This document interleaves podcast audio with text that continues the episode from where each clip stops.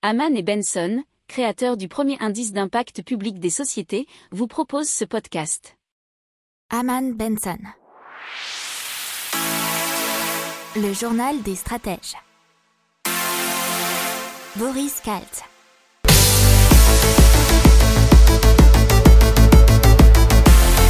Bonjour à tous et bienvenue dans le journal des stratèges pour l'intégrale Echo.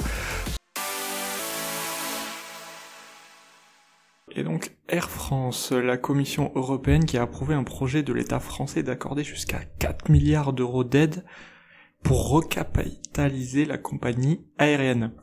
Alors, comment ça va se faire? C'est la conversion du prêt d'État 3 milliards d'euros qui avait déjà été accordé par la France qui va être converti bien entendu, et ensuite une injection de capital par l'État qui est ouverte aux actionnaires existants, mais aussi au marché.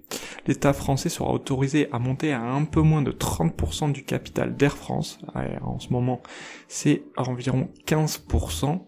Et Air France devra également céder 18 créneaux de vol à d'autres compagnies sur l'aéroport parisien d'Orly. Mais euh, ils ont réussi à obtenir de ne pas le faire à ceux qui font du dumping social et fiscal. On parle des chiffres et déficits publics euh, de la France qui devrait atteindre 9% du produit intérieur brut en 2021, selon les chiffres donnés par Bruno Le Maire. Euh, c'était prévu que ça soit aux alentours de 8.5 dans le projet de loi de finances initiale. La dette euh, publique passera quant à elle de 115 à 118% du PIB pour 2021.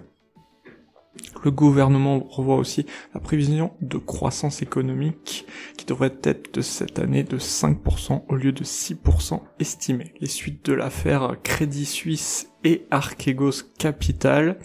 Et donc euh, Crédit Suisse a annoncé la réduction de son dividende 2020 et une baisse de la rémunération de ses principaux dirigeants à la suite de la perte estimée de 4,4 milliards de francs suisses un peu plus de 4 milliards d'euros liés à la chute du fonds américain Archegos Capital. Crédit Suisse table désormais sur une perte avant impôt d'environ 900 millions de francs suisses et donc aux alentours de 900 millions d'euros. Donc dans l'économie, on va vous parler du procès Natixis. Natixis, c'est euh, le bras financier de Banque Populaire Caisse d'Épargne et euh, bah, plusieurs euh, personnes et donc se sont constituées en partie civile pour réclamer plus de 5 millions d'euros pour l'indemnisation de la crise des subprimes. Euh, puisque il faut remettre dans le contexte et en substance, fin 2006, euh, Natixis s'est introduit en bourse avec un prix par action à 19 euros.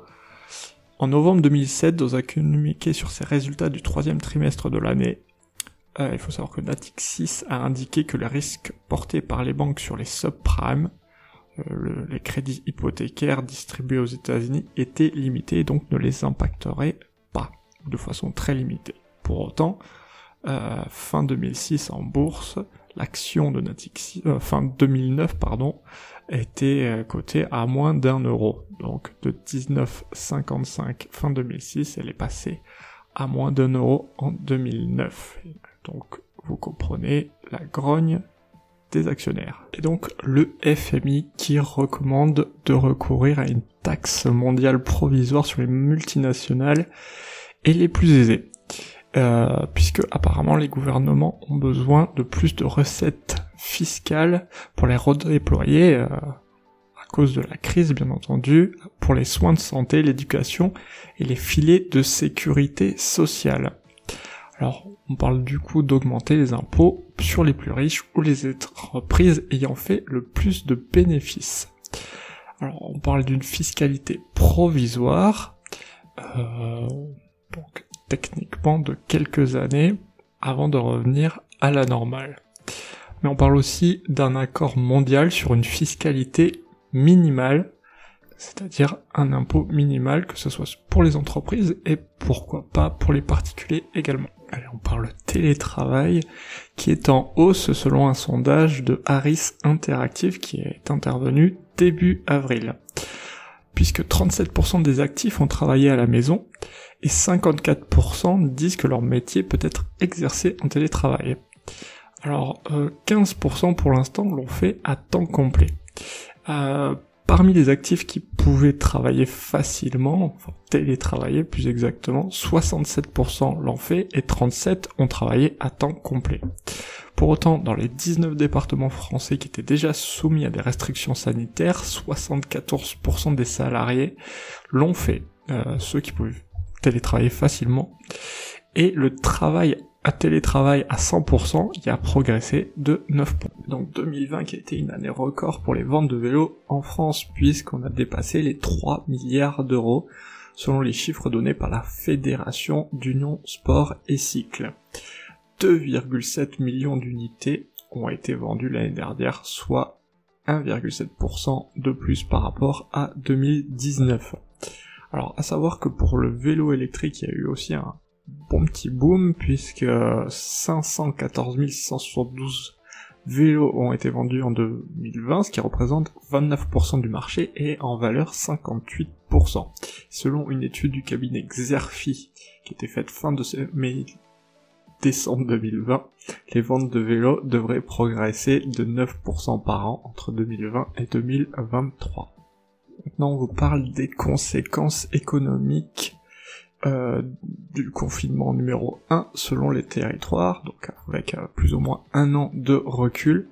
Et parmi les 10% des ménages les plus modestes, 35% ont perçu une dégradation de leur situation financière lors du premier confinement, selon des chiffres de l'INSEE alors que seulement 15,5% des ménages euh, ont semblé plus touchés parmi les 10% les plus aisés.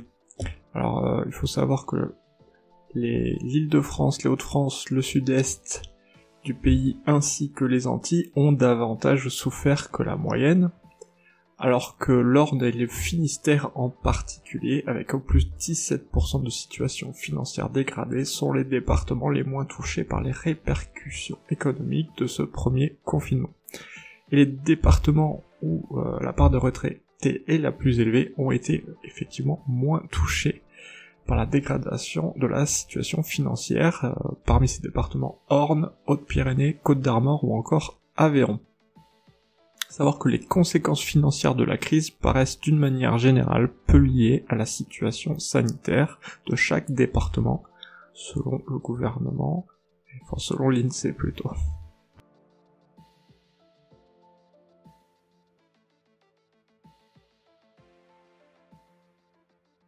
Pour approfondir ces sujets, abonnez-vous à la newsletter de Haman et Benson et écoutez nos autres podcasts que vous retrouverez dans les notes de l'émission ou sur notre site internet.